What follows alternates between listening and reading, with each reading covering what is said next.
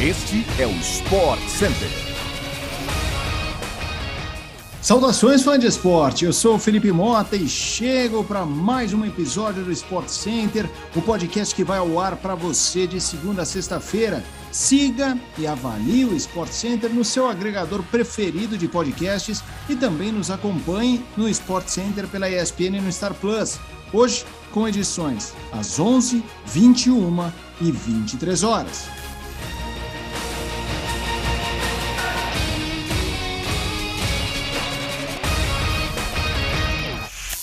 Como não poderia ser diferente, nosso primeiro assunto de hoje é a vitória do Palmeiras no Mundial de Clubes. O Verdão venceu o Al-Ali por 2 a 0, sem grandes dificuldades.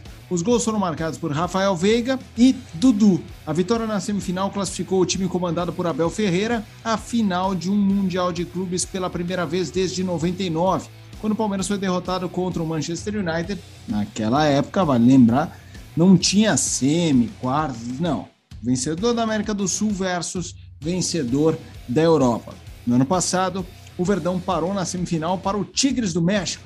De volta a uma decisão de Mundial, o Palmeiras espera o vencedor do confronto entre Chelsea, da Inglaterra, e o Al Hilal, da Arábia Saudita. O time do técnico Thomas Tuchel entra em campo a partir da 1h30 da tarde em busca da classificação. Após a partida, Dudu falou em não escolher adversário para a final e Abel Ferreira também valorizou a atuação da equipe contra o Al-Ali. O técnico do Palmeiras, inclusive, destacou que a final é Davi contra Golias. Nunca vendi ilusões.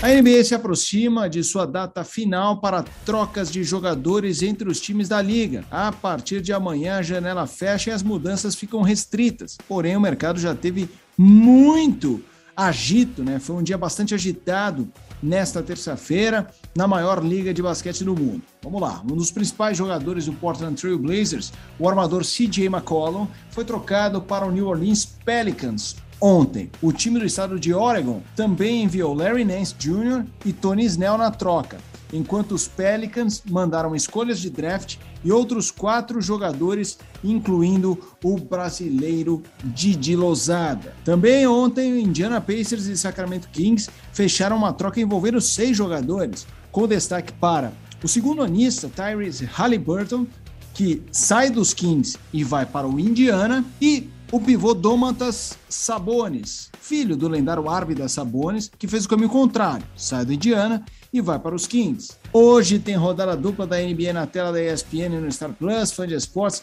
Jogo do meu time, hein? Charlotte Hornets contra o Chicago Bulls. Eu sei que vocês devem ter pensado que é o Chicago Bulls, mas não, é o Hornets, tá? Sai pra lá, Chicago. Jogo às 9h30 e o Utah Jazz que joga contra o Golden State Warriors a partir da meia-noite. Maior jogador da história da NFL, Tom Brady se aposentou após a atual temporada, que vai terminar neste domingo com o Super Bowl. E olha que história curiosa que aconteceu antes do anúncio de Brady. O chefão do UFC, Dana White, tentou convencer o quarterback a jogar pelo Las Vegas Raiders. Em entrevista ao TMZ Sports, Dana afirmou que mandou diversas mensagens para Brady tentando convencer o craque a ir para os Raiders, mas que Brady respondia com mensagens muito enigmáticas. Posteriormente, Brady anunciou que deixaria os gramados da NFL.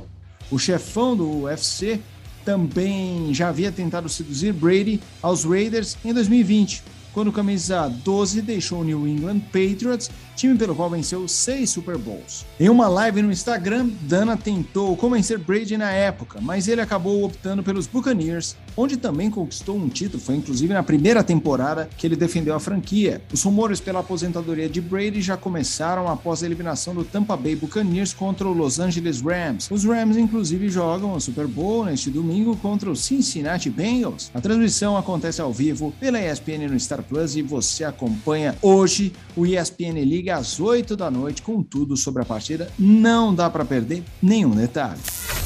Após meses sem jogar por conta de uma parada cardíaca durante a última Eurocopa, Christian Eriksen está cada vez mais próximo de um retorno aos gramados. Agora no Brentford, o meio-campista falou ontem pela primeira vez como jogador do clube e revelou que chegou a pensar que nunca mais jogaria futebol. Se ele acha isso, eu quando vi a imagem pela televisão, achei que ele jamais voltaria a respirar. Foi aquela imagem forte. Eu me lembro que eu estava almoçando com. Eu tenho dois filhos pequenos e era daquele jeito que eu precisava ver, então não dava para. Ah, vou mudar de canal. Eu precisava ver e pedir para a esposa tirar os filhos bem aqui da sala de uma forma meio discreta, sabe? Sem ficar criando barulho na sala. É inacreditável, depois do que a gente viu, ele voltar não só a, a uma vida normal, como cogitar voltar ao futebol. Realmente um grande milagre. Com um cardio desfibrilador implantável no coração e testes que indicavam que poderia jogar no futuro, Eriksen conseguiu retornar aos treinos. Agora o jogador retorna à Premier League, onde atuou pelo Tottenham entre 2013 e 2019. Mesmo ainda sem o meio-campista, o Brentford irá a Manchester hoje para enfrentar o líder City. O jogo terá transmissão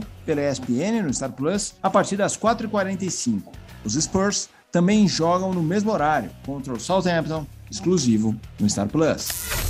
Por conta de uma dívida antiga, Barcelona e Santos fecharam um acordo nesta semana. Segundo informações do jornal catalão Sport, o time culé perdoou uma dívida de 3 milhões de euros por prioridade na compra de duas promessas do clube santista. Estamos falando do zagueiro Kaique e do ponta Ângelo, que teriam um preço fixado em 35 milhões de euros cada, cerca de 210 milhões de reais. No caso do atacante, a atenção do Barcelona deve ser maior, já que ele é visto como uma das grandes promessas do Brasil. A dívida do Santos com o Barcelona foi criada por conta da venda do Gabigol à Inter de Milão. O Peixe deveria comunicar ao Barça sobre a negociação por conta de uma prioridade de compra, o que não ocorreu, gerando um processo na FIFA. Falando em futebol espanhol, fica aqui a dica para o fã de esporte. As semifinais da Copa do Rei começam hoje com partidas de ida entre Raio Valecano, na verdade, a partida de ida entre Raio Valecano e Betis. 5 da tarde o horário, a transmissão será ao vivo pela ESPN no Star Plus. Pessoal, eu fico por aqui hoje. Espero vocês no próximo encontro. Lembrando que teremos uh, sempre podcasts às seis da manhã e uma edição extra na sexta-feira, além das nossas edições tradicionais, que eu já passei aqui a agenda desta quarta-feira do Sport Center na na tela da ESPN no Star Plus. Tá falado? Então é isso. Até a próxima e uma ótima quarta-feira. Tchau, tchau.